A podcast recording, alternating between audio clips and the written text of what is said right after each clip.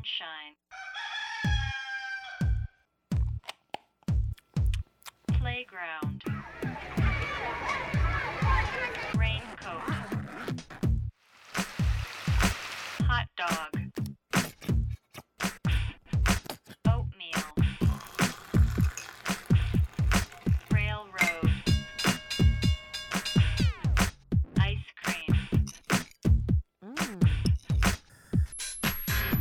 A B A B C A B C Darian。大家好，这里是 ABC Darian 初学者电台，这是一档由 ABC 艺术书展创办的播客节目。我们希望帮助大家从头开始做一件事儿，也鼓励大家在各自感兴趣的领域可以开始你自己的研究和实践。我是陈嘉欣，然后今天的节目由我和关杰一起来搭档主持。Hello，大家好，我是关杰。对我和关杰其实都是第一次主持初学者电台这档节目，所以呢，我们俩也是以初学者的身份出现在这里和大家见面。这一期我们想聊一聊关于艺术家的自我组织这件事情。可能大家对于这个名词会比较陌生，其实简单点来说，就是一些存在于传统的艺术体制，比如画廊美术馆之外的一些相对呃松散和野生的一些艺术组织、社群以及艺术机构。然后可能大家会呃不定时的聚集在一起去做一些他们自己觉得有意义的或者是好玩的事情。然后今天我们请来了两位嘉宾，也是在呃自我组织方面比较资深的实践者，一位是陈逸飞，呃，逸飞跟大家打个招呼吧。Hello，大家好，我是夹山改良的陈逸飞，同时也是次职的编辑。对，也是我们 ABC 的老朋友了。然后另一位是 Tim，Tim 也跟大家打个招呼。大家好，我是 Tim，我是 Tim 的摄影工坊的创办者，也是 MSC Lab 的创办者。两位运营的组织都是算是当下的自我组织的一种形态，然后但其实实践方法还挺不一样的，所以想要去和两位去聊一聊，就是呃一方面去呈现一些我们当下青年的呃自我组织的面貌，然后另一方面也能够两位可以交换一些不同的视角，嗯，然后首先就先请两位来呃介绍一下自己和自己的团体吧。好的，那我就先介绍一下我们的团体“夹山改良艺术小组”这个公众号正式的运营，其实是从一九年初开始的。一九年初，我们当时在北京的一个花家地小区的出租屋里面做了一个展览，然后为了做这个展览的呃推文，整理这些参展的艺术家的作品跟一些介绍，所以开始运营这个公众号。然后后来就是不限于这个展览，开始做一些各种内容生产，还有组织策划一些活动，包括也用夹山改良的这个名义第一次参加了书展。主要的现在在做编辑的是我跟我的两个同学，一个是孙逸飞，他现在还在北京读研究生，然后另外一个是方正，他是跟我是版画系的工同一个工作室的同学，然后我们都是同一届毕业的。嗯、他也是一开始跟我一起。在花家地合租，然后一起做那个展览。然后日常的运营就是我们主要的这三个编辑在做。然后每次的呃线下活动的话，参与的成员是不固定的，就是会根据主题还有根据具体的情况去邀请朋友们参与进来，大概是这样的一个情况。呃，我的这个摄影工坊是大概在二零一六年十二月的时候建立的。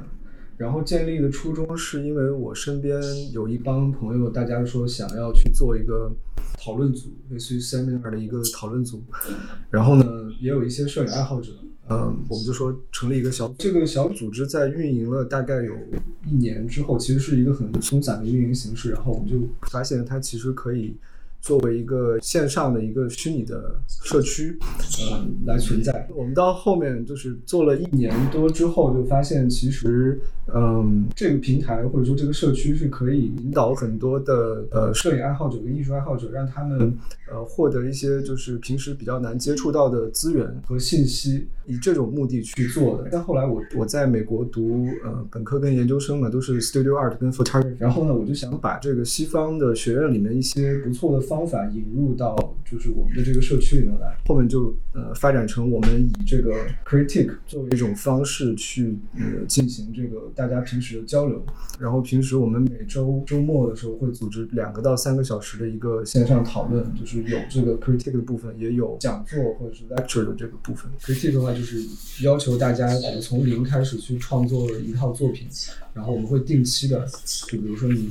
一到两个月来一次 critique，然后更新一下你作品的进度，然后所有人来这里说你的作品就是看到了什么，感受到了什么，然后它是什么样的，和你自己所要想表述的那个东西是否相符。然后它实际上是从我觉得就是美国的艺术教育的体系里面，它是贯穿始终的，就是是这个 critique。因为我一开始想要把这个东西拿过来，就是或者说借鉴过来用，实际上是因为在本科的时候，就是我们已经在非常做了非常多的 critique，然后我自己是从中非常受益的，所以呢，我们就把这套方法就是改良搬回来之后，呃，作为工坊的一个实践的一个一个方法。那你所说的改良具体是就是怎么样让它去适应在中国人群内的实践的？呃，因为我觉得中国的学生跟艺术家最大的一个问题就是大家不爱说话，嗯就特别害羞，所以我们可能会花很多的时间精力，或者找一些方法去，呃，迫使大家在这个里面发言。因为我之前在美国也是很多亚洲的学生，大家在 critique 的时候是不愿意讲话的，嗯、但是他们不会对此做出任何的，就是他不会 push 你，或者是他也不会，他最多说你一句，但是我觉得大多数时候是不起作用的。呃，但我们在工坊就花了大量的时间去给大家讲这个 critique 的逻辑是什么，为什么要做 critique，然后你为什么要在这里说话，用各种各样的方法刺激大家去说话，去反馈。呃，我觉得这是我们可能做的最大的一个改良。嗯，其实我觉得在 critique 过程中，可能创作者本身在听到别人的就是批评也好，或者说呃讨论也好，也能更清楚自己这个作品继续往什么样的方向发展，才是一个更健康、更良好的，或者说更能够表达他想要表达的内容的过程，是吧？对，当局者迷嘛，就是呃很多的创作者他在制作作品的时候，实际上他就是会有一些盲区，或者说他不知道作品该怎么去，他有想法，或者他不知道该怎么去实现。那这个的话，就是大家就是极致嘛，去帮他去呃提一些想法，就是他可能看到了自己盲区之外的东西，他一下就有了那个突破，然后他就会获得一个更好的作品。其实我想知道一下，就是为什么 critique 这个方式是更适合于艺术工作者？因为其实很多其他学科的人，他们也会比如说做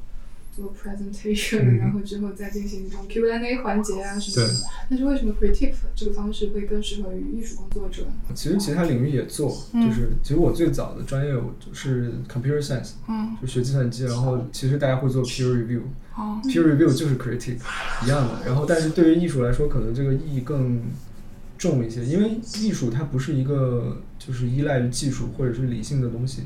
它是有大量感性的东西在里面，而且是很多东西是模糊的。呃，我我经常说，说 artists break the boundaries，就是艺术就是打破边界。嗯，那打破这种边界，其实是建立在一个旁观或者是交流的这样一个机制上面。所以说，critique 其实要比其他的学科，呃，起到更多的作用，就在艺术的这个领域里面，他要去交流，他要去反馈，对。嗯就是听下来感觉，呃，team 的工坊其实氛围还是挺挺紧张的，或者说有没有？嗯，严肃。对，挺严肃，挺紧张的。但是一菲，你们的假声改良好像会更加轻松一点，对不对？对你听下来是什么感觉？就是 critique 这样一个工作的方法。对他们的工作确实是跟我们是就是反差比较大吧。他们比较呃严谨，然后有非常多的准备工作，还有一些很详细的流程什么的。我们的方式是比较轻松一点，比如说像次指的工作坊，它就是一个下午的时间，然后召集朋友们过来去做木刻跟做手工书。呃，因为木刻这个材料，它是一个我们觉得它是一个非常民主的材料，就是呃没有学过画画的人，他依然可以去通过木刻的方式去表达自己，然后在一个下午时间，他就可以生产出一个非常丰富的一个画面。就是因为木刻的特点，它是可以把，比如说很潦草一根线条，通过印刻的方式，让它变成一个经过审慎选择之后的有制作感的一个图像。我们发现很多第一次做慕课的朋友，他可能没有学过画画，他也可以做得比有过多年的美术经验的人更加的有意思。嗯，想要做的是一种分享吧，就是把我们觉得很容易上手的一种工作方法分享出去，然后让更多的朋友可以拿起这个东西来去表达自己。嗯，那还挺有意思的，就是通过慕课。这样一种像你说的民主的材料，其实是使得你们的艺术实践活动面向了更多的素人，其实也是更加亲民的一种方式吧。相比较而言的话，Team 工坊的 critique 可能我这样想，就是内部成员之间可能会形成一种嗯更大的推力，会有那种呃你要提升自己的作品或者输出自己作品的一种压力。然后嗯，假山改良小组可能就没有这种压力存在，可能是更加呃轻松愉快的。然后，其实我想就着你前面就一开始介绍的时候说到的一点，再追问一下，就是你们一开始其实是在花家地的嘛，然后之后选择了去到广州这样一个城市，我想问为什么就是会有这样的一个转变？这个转变其实是我个人的一个转变。然后我之所以选择从北京到广州，一方面是有经济上的压力，高昂的房租需要我做好几份兼职来维持，日常消费成本也比较高。我了解到广州，尤其是小州的房租，在北京租单间的价格都可以租一整栋楼。另一方面，我从飞鸿这里了解到，广州这边的一些实践跟状态跟北京还是很不一样的。广州的的实践是更加日常的，也更加松散自由，嗯，并且更加细腻。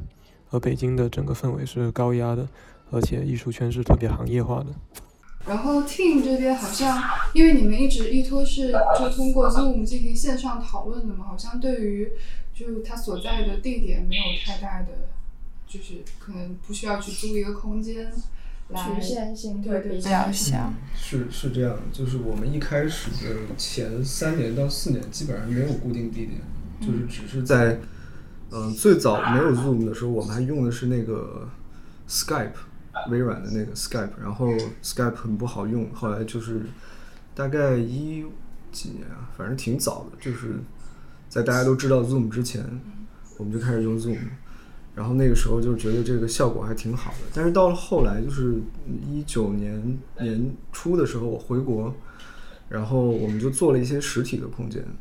呃，其实在美国也有做一些就是出版相关的附属的东西，但是它跟工坊相对来说是属于一个互相独立，但是互相支持的一个状态。嗯，我比较好奇，呃，不管是工坊还是社，呃，还是呃假山改良，你们这个成员他们有没有什么共同的特性？是如何流动这方面的？之前有一个态度比较反主流，并且引起很多关注的一个艺术类公公众号，叫“绘画艺术快断店”。最开始我们加上改良合作的朋友都是通过这个公众号的读者微信群线上认识的网友，共同的特点可能就是不太认同主流的对于艺术家美术史的那些成功学的叙事，比较在乎如何去有更具体的自我表达。然后刚开始的这些合作者都还是呃视觉艺术的实践者。然后后来到广州生活之后，呃，做了一些包括参与书展啊，到各地串联啊这些线下的活动，就开始接触到更多的不同领域、不同专业的一些朋友。如果包括这些后来的朋友来说共同特点的话，那可能就是呃，都比较年轻和有开放的心态吧。嗯，呃，我们一开始其实大家一帮就是人是在知乎上面认识的。就是我那时候在知乎上写很多关于当代摄影相关的一些文章，然后这样大家都都认识，然后有一个小微信群。然后后来我们工坊就是稍微正式一点之后，我们会有一个审核机制，就是因为真的每期会有很多的人想来加入工坊，但是我们为了控制这个讨论的质量，以及就是说并不能适应所有人的需求嘛，所以我们会有一个审核机制。这个审核机制就是它是一期一期迭代起来的，到现在变得非常复杂，但是它很有效。我们有一个非常复杂的申请表，里面大概有二三十个问题。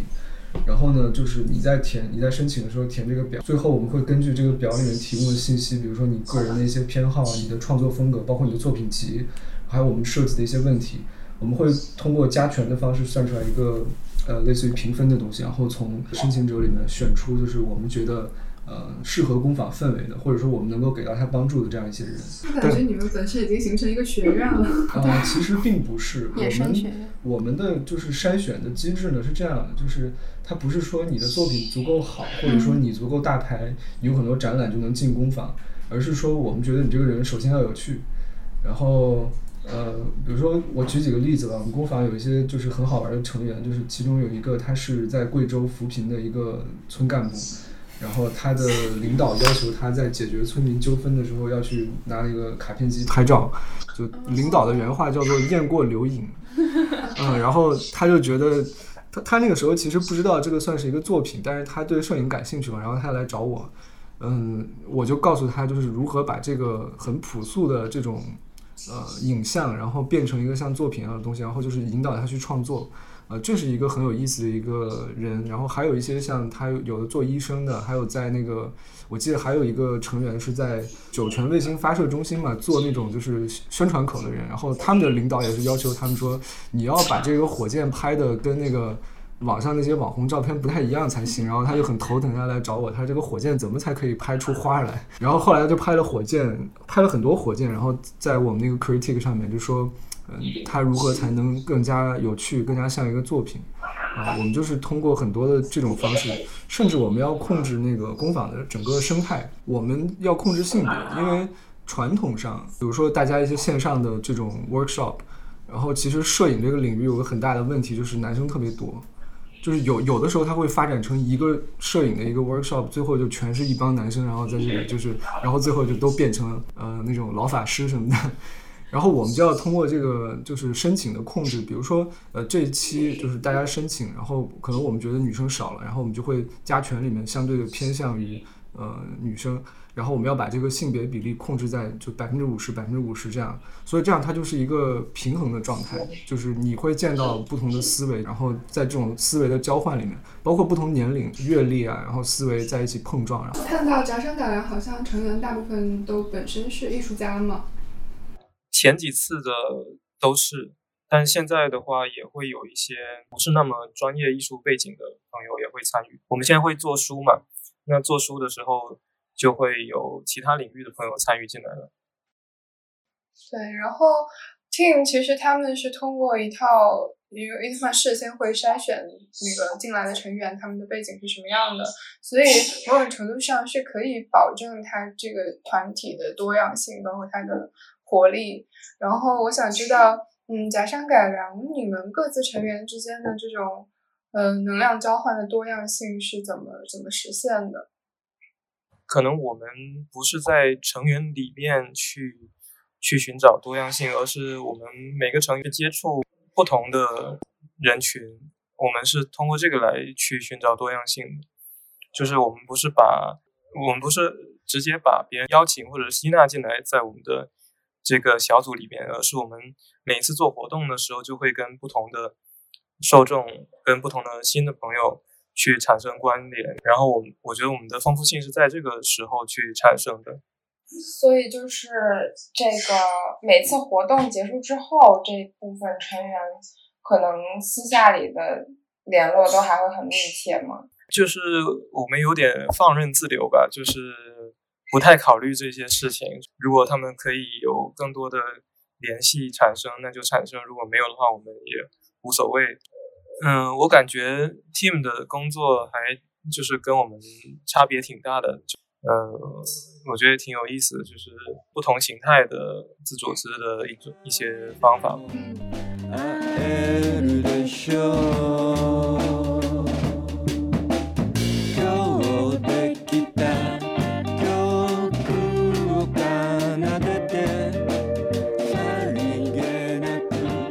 前看到，呃，你们在很多平台上分享过，就是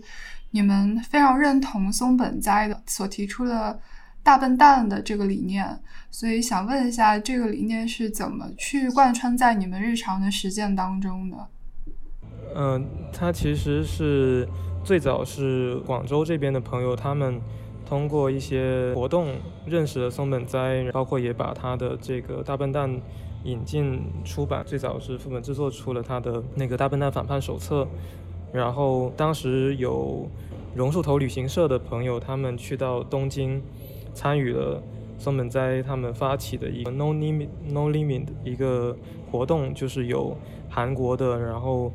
呃中国的，可能也有台湾的各种朋友去到那里的一个集会，也学习了他们的组织经验，所以后后来。通过这些经验，然后他们在呃广州发起了一个叫上阳台的上阳台这个空间，它是一个联合共治的一个空间，就是有很多有很很多个单位，然后每个单位有不同的成员，然后他们一起去共同分担租金来租下这样的一个铺面，然后在这个店铺这个空间里面，他们就可以去发起他们的各种活动，然后他们的组织方式呢，像一票否决这样的决策机制，这这这些工作方法都是他们呃实践以及通过对松本斋那边的一些工作方法的学习，包括呃大笨蛋里面还提到的一些，比如说像每日店长啊之类的种种的很灵活的、很松散的这样的组织活动的方法。然后上台也是一个我们平常会去那边活动的空间，也通过像飞鸿这样的朋友，他也是其中的参与者，嗯、他就会跟我分享很多里面的内容。呃，我们在日常实践中，通过朋友之间的这种合作，就会把这样一些理念通过自己的实践进行某些转换，然后就会用到我们自己的项目里面去。我之前有看过一个一个纪录片，就是素人素人之乱，叫对对对，素人之乱是他们的那个二手店的名字，然后他们那里有一个店铺群体，就是还有呃一个叫南多咖的一个酒吧，那个酒吧就是每个月他们十四个店长，嗯每人会当两次的每日店长，然后每次当店长的时候就会带上自己的家当过去那边去开店，然后走的时候再把它收拾回。回没有没有东西的样子，呃，他们也是共同分租，所以这就是一个不会倒闭的店，因为每个人只要付付出一点点的租金，他就可以维持这个店的运转，而且他每个月可能只需要来这里当两天的店长，这样就可以把时间、精力、金钱都大大的降低，然后来共同的运营这样的一个空间。他们还有一个叫马努克的住宿空间，它其实是以中国的那种简陋的青旅作为蓝本设计的。也是一个就是非常低价的方式，可以去让朋友们过来住的一个住宿空间。所以通过这些经验的学习，我们我前段时间就整理了一个国内的笨蛋落脚目录，就是有大概十八到二十个城市左右的各种朋友们他们自己的一些空间，然后这些空间他们愿意去对外开放，然后接受比如说朋友的朋友的申请，或者是陌生人，呃，有自我介绍之后，然后经过他们的审核，也可以过来经呃进行用劳动交换，或者是付出非常低的一个价格来去补贴空间的方式，来获得短期的落脚的这样的一个机会。夹山改良也是有这样一个就是落脚和住宿的。对对对，夹山改良有一个在广州的，哦那个空间是和就是刚才你说的版画工作坊是在同一个地方。呃，夹山改良的是其实是是在我自己家的客厅，然后呃跟版画工作坊在一起的是是属于次子跟高压俱乐部合租的，也也是有住宿空间。就是我们小洲村，因为有好几个地方都有住宿空间，所以我们是互相之间可以共享床位的。比如说申请这个单位的住宿不够了，那就找另外的朋友的空间来去分担。所以，呃，只要你申请其中一个，像、理论上是可以住其他的几个里面的都没问题。那是否有资金的来源和循环遇到一些困难的时刻，或者比如说组织结构啊，或者说呃参与者各方的压力这方面的问题出现，导致就是觉得这个组织可能没有办法再特别顺利进行下去过。呃，因为我们的投入都是非常低成本的，以及就是我们会通过这个低成本的来去赚到一些钱，所以呃，它其实是可以维持这个项目自己运转的。但是我们如果说要靠这个来养活自己，也不太可能。其实这正好是因为我们都不靠这个为生，然后呃，加上。我们各自也有自己的赚钱的渠道，然后这个东西它就可以变成一个日常的、比较比较轻松的、没有压力的一个可以持续推进的一种工作，所以它也不太可能就是因为压力中断，或者是或者是有太多突发的情况吧。就我们做的时候，心态会比较轻松一点。所以像是一个可以随时都捡起来干，然后也可以随时停下来干的工作。但 team 这边就是有一个很规律的，比如说这个工作坊就是要开始了，或者说就是你们整体的工作都是很有系统、很有呃规律的。那会不会就是有说遇到觉得可能这一期我们有太多压力，就是没有办法在这个时间点按时开始？嗯，我觉得迄今为止还没有就是真正的就由于什么压力导致中断，但是压力确实是存在的，因为。嗯，其实你说五六年的时间，每周末就是从来不间断的，每周末去给大家做这种分享，做这种 seminar。其实我自己本人从本人的角度来讲，还是挺挺累的。就一开始你可能觉得就是这样讲话分享是很爽的，但是你要连续五五年每周的周末去做这种事情，啊，我到现在有点疲惫。但是我觉得我会收到一些很好的反馈，就是。大家可能一个三年前的成员，然后突然来找到我，他说：“哎呀，team 就是之前啊，你的什么东西给了我一些帮助。”然后他会跟我讲一些，突然来讲讲一些这样的话，然后我可能有天躺在床上真的不想起来。然后他突然说完这句话之后，我就觉得嗯，又对，又充满了决心。然后 对，反正就是会会很纠结，然后嗯，也会很累，但是会因为大家也是。就感觉相互的支持是存在的嘛，然后所以就一直做下来了。但是其实彼此之间也是没有要求的，就是他们来可能觉得就是呃能够获得一些创作上的支持，但是也不是必须的，就是他需要一个环，大家更需要一个环境嘛。但是呢，我会说在这个环境里面尽可能多的去提供一些资源，然后这样的话，其实我们之间是没有压力的，但是自己会给自己压力，嗯。其实倒推过倒推过来也是，就是解释了一个个体他为什么需要一个这种社群的连接，为什么需要处在这样一个集体当中。就一方面，就是其实个体是很容易感受到脆弱的嘛，集体可以给你一些情感上的支持也好，肯定也好，或者是让你得到一些自我的确认也好。然后另一方面，你你一个人可能会经常感觉到不知道要怎么做，或者是。很迷茫，很无助，但是集体可以给你一些资源，然后给你一些帮助。那想问问亦飞，就是你觉得，呃，一个个人他去寻找一个集体，或者说他需要这种社群连接，它的意义是是什么？嗯，我可以从呃，我从北京到广州的。发生就是这段时间发生的一些转变来谈这个事情，就是在北京的时候，因为北京的呃艺术圈的氛围，我觉得它还是一种比较强调个人艺术家成功一种叙述吧，就是他会嗯强调艺术家的天天分，他的勤奋，他是如何通过通过他的辛苦的工作在工作室里牺牲自己的生活，然后把作品产出，呃让大家获得认可。嗯，我觉得这样一种生产模式它是不太健康的，就是，呃，它要求艺术家为艺术要牺牲自己的生活，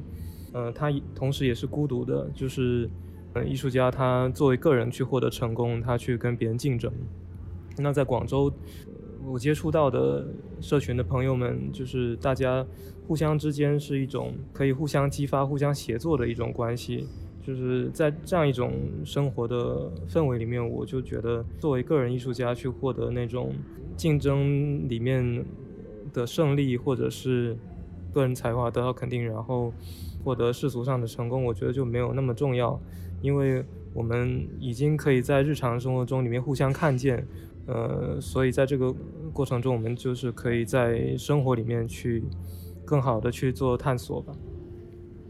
对，我挺同意一菲前面说的这个，就是我也特别讨厌那种，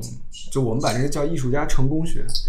就是他说你一个艺术家该如何去创作，该如何去讨好观众，该如何去连接画廊这些，我们也特别反对这些东西，所以可能也是我们去做工坊的一个理由吧。嗯，对，其实就是自我组织，它本身出现的原因，就是为了去反抗这些呃中心化的、权威化的一些话语，所以某种程度上，就是青年艺术家们他们集合起来去夺回一些自己的呃主体性，然后能够在这样的一个空间里去施展自己的想象力，然后。嗯，不知道两位就是对这个过去的这种自我组织的发展有没有什么了解？嗯，其实我自己有一些研究，就是研究，比如说学院的历史，嗯包括沙龙的历史，这些我都有去，我甚至写过一些文章，就讲学院跟沙龙的关系，以及为什么会出现分离派这种。然后，其实我觉得它就是一个不断的，呃，出现这种松散的组织，然后这种松散的组织随着它的发展，然后变得板结，就是变成一个团块儿，然后这种团块儿就就变得像那个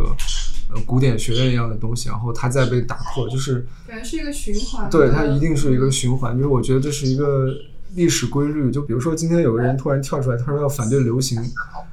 然后呢，就大家觉得这个人特别特立独行，觉得他特别酷。然后当他的这个反对流行的口号变成本身变成了一种流行之后，然后他这个东西的生命就到就终结了，就是他他变成他反对他自己。然后我觉得就是呃是这样的，是可能工坊有一天，比如说发展到一定程度之后，就是当他变成一个就是工坊在反对自己的时候，我觉得他就到了一个要结束的时候，就是它是有一个生命周期的，嗯。我可以分享一些，就是在广州这边的一些呃艺术团体跟沙龙的一些历史。就是我觉得在当代艺术这个领域里面比较早的自组织的团体，应该在广州这边应该是大尾象。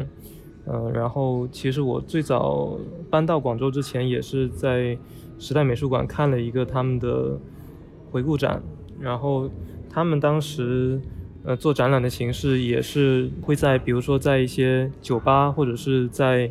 呃居民楼里面的几个房间去做展览，然后可能观众实际上也就是他们的朋友，可能就。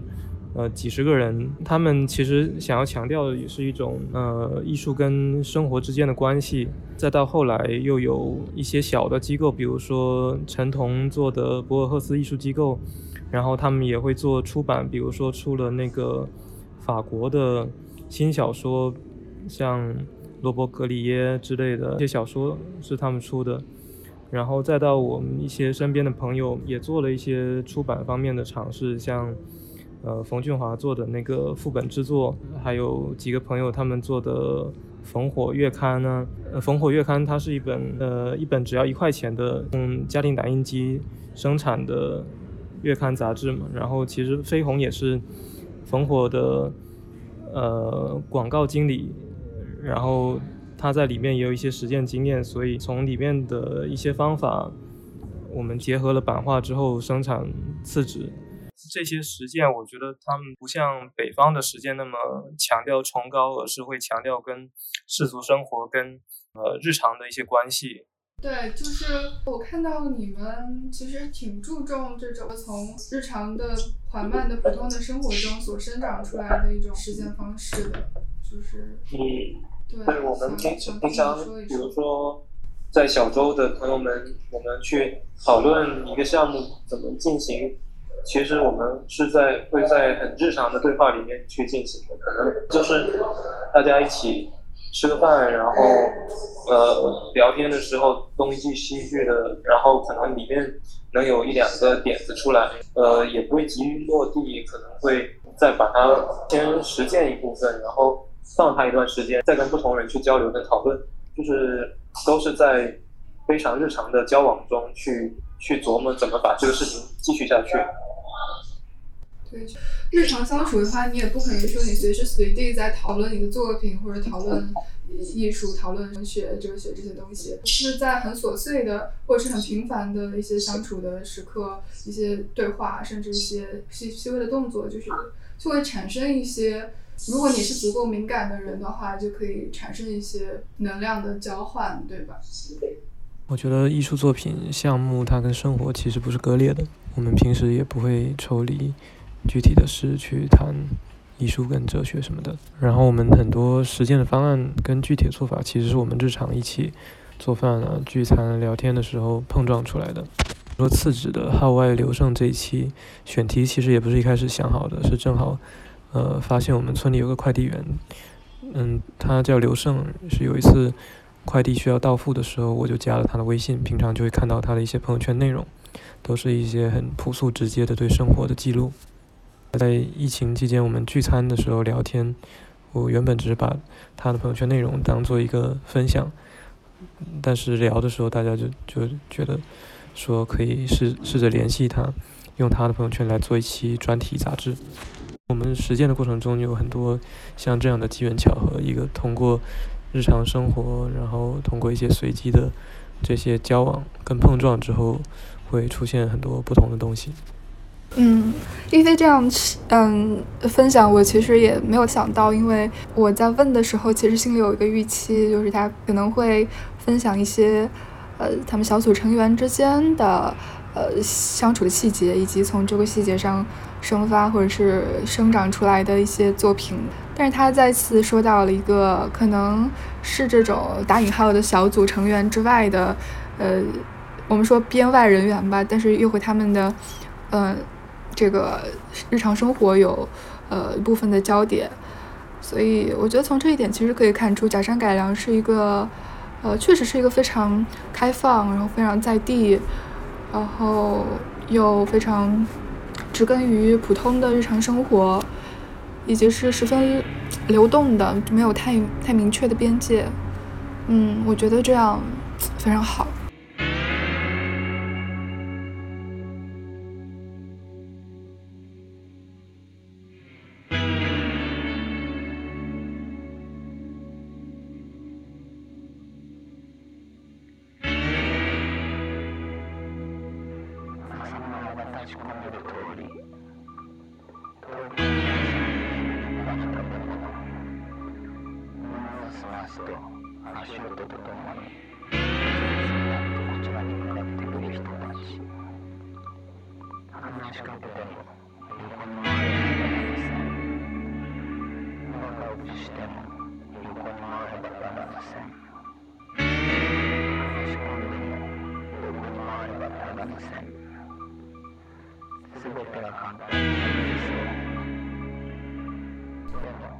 知道乌力波潜在文学工厂吗？就是是由一群文学家和数学家一起办的一个，也是相当于一个工坊吧。然后他们会想要去探索很多文本的可能性。然后我记得里面有个发起人叫雷蒙格诺，他就有一本非常著名的书叫《风格练习》，写一个那种公交车上的一个片段。然后，但是他是用五十种文体去把它写出来。哦，我知道这本书。对对对对，探索更多的可能性。我觉得这一点会不会和我们现在工作坊想要做的事情，或者是小组想要做的事情是一致的，或者是是有相似的地方的？呃，说到乌力波，正好我们的邻居就是长洲岛深井村的二十面体，就是一个科普杂志，他们呃第一期的内容也是做的正好就是乌力波。我觉得乌力波，嗯，就你刚刚提到的关于文学跟数学，呃，像这样的一种跨领域的合作，呃，其实也是我们比较关注的。嗯，包括二十面体，他们现在最新一期他们的选题是做那个全球概览，就是六十年代的嬉皮士的一本生活指南吧，或者说是生活技能的一个，不知道用圣经合不合适，就是里边有各种嬉皮士返乡所需要用到的各种技能，比如说建房子，或者是呃养植物、动物，还有关于社区的一些营造啊之类的，它里面有种种关于这些技能的这些专业的一些知识分享，然后它其实也是一个购物目录，里面每一个小豆腐块都会有一个与这些技能相关的书或者是工具的一个邮购信息，然后你可以在里面找到你你需要的技能以及你需要的工具，然后你通过邮购的方式可以去获得它。然后这本书也影响了那个乔布斯和一些呃做互联网创业的一些人，呃，二十面体他们现在在做一个线上的工作坊，就是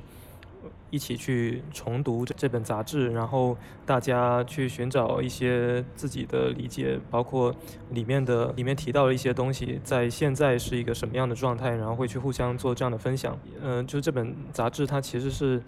有一种想要打破专业之间的壁垒，然后让大家去重新认识到地球是一个什么样的存在。我们我们小组做的事情其实也是希望去连接不同专业背景的人，然后去分享，去向不同的人群去分享不同的呃领域里面有意思的东西。嗯，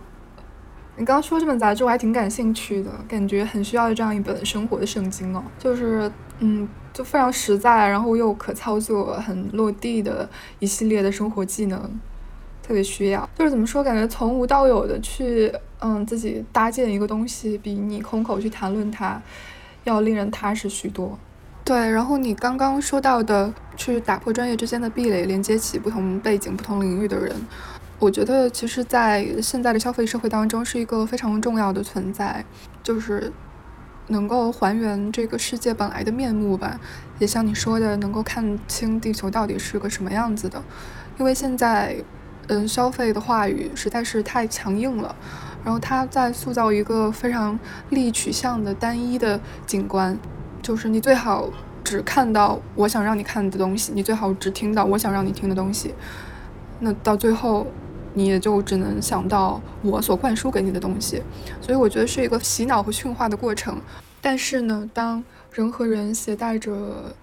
道德以及不同的技能和知识来进行交换以及合作的时候，我觉得是可以，呃，构建出一个能够对抗这种话语霸权的真空层，然后人们在其中可以，嗯，真正的去发现自己喜欢的东西，发现自己真正想做的东西，而不是说被这个庞大的消费机器裹挟着去生存。对，当然这是一个比较美好的想象了。我觉得有点像那种我们像是一个非常大的沙盘，就是一个乌托邦一样的东西。嗯然后在这里面，就虽然说你有一个很模糊的一个目的，但其实是没有目的的。就这点是特别矛盾的。我刚刚也在想，就是当我说出我们的目的的时候，但我其实并不太确定这个目的它它实质上是什么。所以我在想，其实我一直挺相信有一种概念叫无目的的和目的性，嗯就是有点类似于无心插柳这种感觉。嗯所以它就是我对这个东西的感觉，它就是像一个很大的一个沙盘，或者说是一个乌托邦。或者说，它其实是取决于你主观的愿愿意去相信它是和目的的。就你甚至不知道你相信的东西是什么，就是它很难用，它跟这个就是你做艺术一样，跟艺术品一样，就是你你有的时候甚至不知道你要表达的这个东西是什么，你如何用语言去陈述它，但是它就是有一个特别模糊的一个轮廓，一个一个不可框定的东西在那里，嗯。嗯，这其实它是没有一套非常理性的标准，就是它是一个更加不可描述甚至不可论证的一个东西，你相信它就可以。实验或者说是，嗯，嗯，对。对，所以我觉得就是尽管 Team 他们的工坊活动的节奏可能会比较快，但是我觉得在这样一个因为缩小到一个小集体里面，嗯，大家和对于自我反馈的节奏会相对更慢一些。嗯，我觉得还是我们还是很慢的，就是因为我们比如说工坊，甚至不会去做宣传，然后甚至不太会要求大家有什么成果。工坊的就是你看起来节奏很快，一周一次，但是其实大家在这里参与的时间会非常长。比如一个成员他来到工坊，他最最短的周期是一年，他要在一年的时间里面就是选择性的参与一些讨论，然后去做自己的作品。嗯、有些人可能是三到五年之后他才有了自己的成果。怎么说慢是一个特别宝贵的一种能力吧。嗯对，可能整个这个过程还是非常枯燥的，就是你要经历一些特别痛苦的东西。那嗯，就是想也想问一下两位，你们觉得就是这种日常的琐碎的实践是怎么和一个人所生产的价值连接起来的呢？因为其实如果一个个体他在一个庞大的系统中，他很难得到承认，因为你的竞争的对手有很多，或者是标准非常的固化。但是你们从这个系统当中脱离出来以后，或者是你想要重新开辟一个地方，就是让这些个体在这边连接起来，那这样子的话，它的意义是是怎么得得到实现的？我不知道我没有表述清楚。我理解你的意思，我觉得就是在我自己看来，呃，价值是偶然产生的。嗯它不是说你想创造价值就创造价值的，就像是我经常说，就是法拉第发明发电机，他不是想要去拯救人类、改变人类文明什么的，他就是觉得发电机好玩儿，嗯他觉得这个东西还转着真快乐，然后就这种，然后就没想到这个东西，它偶然产生了一个巨大的价值。我一直是这样觉得，所以我从来不会在工坊说你们要去，嗯，就是产生什么价值，要为社会做贡献什么的。呃嗯嗯我觉得不太可能，就是所以归根结底就是我认为价值是偶然产生的，嗯，所以我觉得，其实不管是从就是刚才您说的价值产生的这个偶然性也好，还有嗯，就是创立这个自我组织的起源也是没有什么特殊的，就是说我一定有一个什么样的目的要去达成。其实这样一个无目的性的，嗯，和目的无目的的和目的性，对对对，其实是贯穿在整个不，我觉得不管是在一飞的这样组织，还有 team 的工坊里面，都是贯穿下来的。对，然后我觉得，就是纯粹的一种一起做事情，大家聚在一起的一种纯粹的渴望嘛。就是我现在需要这个东西，我就去了。我就是不管我想要获得什么样的成就或者什么，这都无所谓。其实是很自然的一个一个结果。自然而然就，是艺术家为什么成为艺术家？因为他没有办法，对吧？嗯其其实基于这个，呃，我有一个角度可能是呃不太一样的角度，就是呃，其实我还是有一定有一个大概的一个方向的目的的，就是我做展览改良的一个原因是，是我想要让呃更多的不被看见的或者是呃被忽视的东西，我希望去呈现这样的东西。当然这，这这些价值也可能是像 Tim 刚才说的，就是它是一个偶然的、偶然出现的一个东西。但是，呃，那我我自己想要做的事情是，把这个偶然的东西自己发现跟体会到这样的一个东西之后，我想把它分享给更多的人，然后做这样的一个连接。所以，呃，在这个方面，我觉得我还是有比较明确的目的。嗯，对，我觉得其实不矛盾，因为你刚刚说的这个目的其实也是比较抽象层面的，然后可能不是什么功利的目的，就是大家也都是这么想的，其实对吧？听信念吧，我觉得这不是这不算是目的，这算是信念。嗯就信念和无目的这种状态，其实我觉得并不矛盾。对对对。你们有没有就是对于对方的这个组织有没有什么好奇的点吗？因为我觉得两位的组织其实是。呃，虽然说都是自我组织，而且初衷和运转的方式还有理念都很像，但是在落实的过程中有很大差异的。所以我在想，你们会不会对对方的方法论有什么好奇之处？嗯，其实我想问一飞，就是你觉得，呃，你就是你的这个组织是不是它跟驻地有什么区别，或者说它跟驻地的工作性质，嗯、有什么区别，或者说共同点？呃，我觉得区别可能是，呃，在于我们对于来住的朋友没有任何的要求跟期待吧，就是比如说不会去设想说他们需要去呃完成作品啊或者什么的没有这方面的需要求，就是可能更多的他可以去承担的还是一个落脚或者是收留啊，或者是提供一个比较简陋的一种庇护啊之类的这样生活上的一些方面的考虑吧，就是其实是不限于是否跟艺术有关系，然后也他是不是做版画，是不是做书。呃，也完全是无所谓的，包括呃年龄啊、职业背景啊这些，我们是都没有要求，只要我们有床位，其实我们都是有申请的人都是可以过来住的。对我们是是没有去做筛选的，因为我们自己住的不是直接在这个房子里面的，所以这个空间它是相对开放，然后里面的东西也都是大家可以自己自助。嗯，那很开放。然后我想我我想问 Team 的一些细节吧，就是比如说呃，你跟你的合作者们是一个怎么样的合作关系？包括你们的支出是很大的，那你们的收益是怎么样去进行分配？嗯，是这样的，就是，呃，首先工坊是一个，它是一个没有实体的，就是或者说更独立的一个组织，它不存在说是一个公司，或者说有股权、有利益分配这种，它是一个就完全独立的，呃，虚拟化的一个东西。但是如如果一旦涉及到比如说现金啊，或者说是资源这块的话，它会被放到比如说我们的那个 MSC Lab，或者是美国那边的出版社去。然后通过这些出版社去就是组织一些资源，利用这些资源，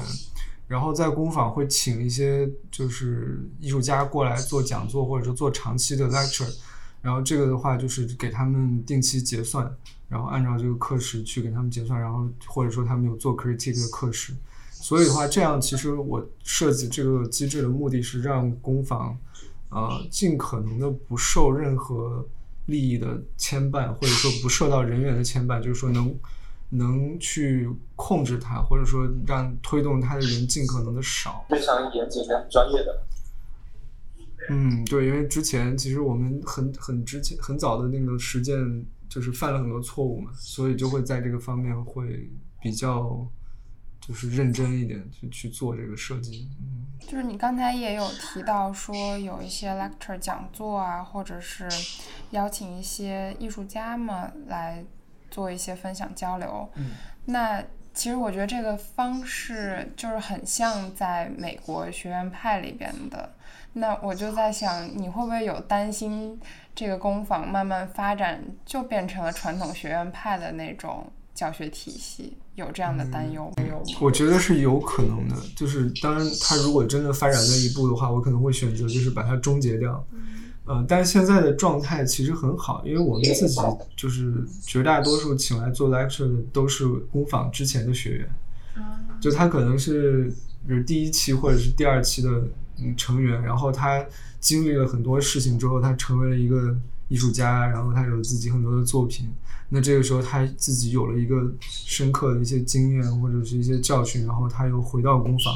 把这些教训或者这些经验分享给大家。所以我们就是内部会有这种循环，啊、就是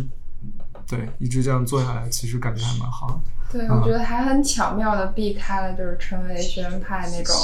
有阶级制度感的这种分享会啊，或者是体系。对，因为我很怕就是产生那种所谓的就是那种精英感，就是一个 critique 弄的全是哎这个美术馆的馆长，那个什么大策展人之类的来，然后就是他完全不了解你这个人，然后说了半天你的作品，我觉得这样其实是无效的，很多时候，嗯他只能就是去去说一些表面的东西。啊，我觉得就是 critique 很重要的一个点，还是说大家要有一个在人的层面上要有一个彼此之间的了解。啊，对，那因为我们是初学者电台嘛，所以呃，关于自我组织这一期，我们也是希望听到的听众们之中，可能会有人来加入像工坊或者假山改良这样优秀的自我组织，然后也希望有人如果可能的话，也来建立属于自我自己的自我组织。那两位作为自我组织的啊、发起人，而且相对成功的发起人有没有什么就是经验想传授给想要进行自我组织的人？刚刚 Tim 说那点我也很认同，就是说分享者他不应该是一个对这个东西不了解的情况下过来的，他应该是可以针对里面具体的一些东西有彼此了解的情况下来做分享。好，这部分其实也是我想分享的对于自组织的一些经验，就是关于尊重、看见，然后重视每一个包括你可能还不认识的朋友。并且不去默认已有的规则是必须的，已有的权威是唯一正确的。能给大家分享的经验很简单，就是第一个是慢下来，就是慢慢的做一些事情，然后第二个就是不要带有特别强的目的，然后我觉得只有这样，就是才会产生一些很有意思的偶然，才会让你的这个机构或者说一个自我组织的一个小团体能够以一个比较健康、有趣的方式。成长的，嗯对，所以自我组织对于参与者来说，就是一个在一个小集体中不断累积自己的过程，然后等待可能的偶然出现，对吗？对。嗯，还有一个问题就是，因为有很多类似的小组或者团体，就是不管是啊独立空间也好，还是说独立组织也好，就是因为很多内外部的原因都。很多都解散了，然后我们就是想问问你们依然坚持下来，而且这么久有没有什么小秘诀？嗯，首先我是见证过很多这种组织，他们从创立到辉煌，然后再到解散，就是我觉得大家都是太急了，而且里面涉及到太多的人、太多的意见。我就是觉得这个你不管建立一个组织也好，还是说一个什么其他形式的机构也好，就是慢是很重要的，因为你要去。允许自己犯一些错误，允许去实验，只有在这种情况下，可能才能做的长久吧。一飞呢？嗯，我想分享一个广州的实践经验，就是我们在广州的实践里面会就不会以小组或者机构或者是团体来去命名我们做的事情，而是会以单位这样的一个呃说法来去做事情，比如说。呃，我跟飞鸿的合作就是次职，然后我跟孙一飞跟方正的合作是加上改良，然后呃，这里面相当于我在做不同的面向的工作的时候，我可以跟不同的人合作。那呃，我们会命名的是这个这一方面的工作是呃有一个单位的名字，然后另外一个方面就另外一个单位的名字，然后这些单位之间的人员是可以有很多呃交叉，然后。呃，这有有一个很有意思的现象，就是可能在广州，我们每三个人可能会有个工作群，呃，四个人有另外一个微信群之类的。就是，嗯，这些团体跟机构，它是因为每个人之间的联系的存在的，呃，它是可以随时重新组合，然后重新变化不同的形态去面对不同的工作，所以，呃，我会不太在意。就是一个团体，它能够存在多久？只要大家都都是在不断的去做自己的实践，然后有互相的协作跟互相激发，我觉得这个状态是比较重要的。你刚才说这个单位，就是我想到，就是可能爸爸妈妈那一辈儿，他们就是我去单位上班了那种单位，我觉得其实是。呃，性质上是有点类似，就是大家都是在一个共同体制下，然后比如说我今天可能从这个部门调到那个部门，是有这样的感觉吗？对，嗯，对，其实也是在重新定义跟重新激发这个词的别的含义吧。嗯。试错这一点确实是蛮重要的，就是一方面可以给你一个比较相对慢的节奏，然后另一方面可以给你，嗯，就是不被干涉的自由吧，去去探索更多的东西，然后可以生长出不同的姿态。否则的话，可能沿着别人给你的那种所谓正确的路径去走，大家生产最后做出来的东西都是非常同质化的。所以我觉得，嗯，做组织在这一方面是一个比较比较缓慢，然后比较纯净的地带，给大家去。呃，纯粹的去做自己要做的事情。嗯，那我们暂且今天就先就先这样吧。对对，谢谢。嗯，好的。谢谢，谢谢，谢谢。嗯，辛苦了。拜拜，拜拜。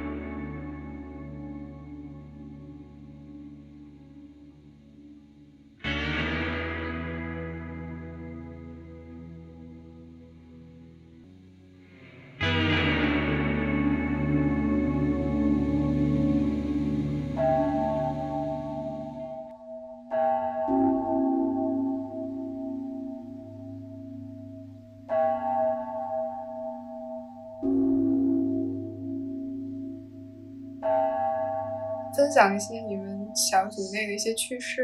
有一个比较有趣的是，呃，我跟小组另外一个成员孙逸飞，我们俩是是名字两个字是都是一样的，只有姓是不一样的。然后我们还是同一届的同学。嗯。好冷啊！你说完了吗？太冷了。是不是很冷？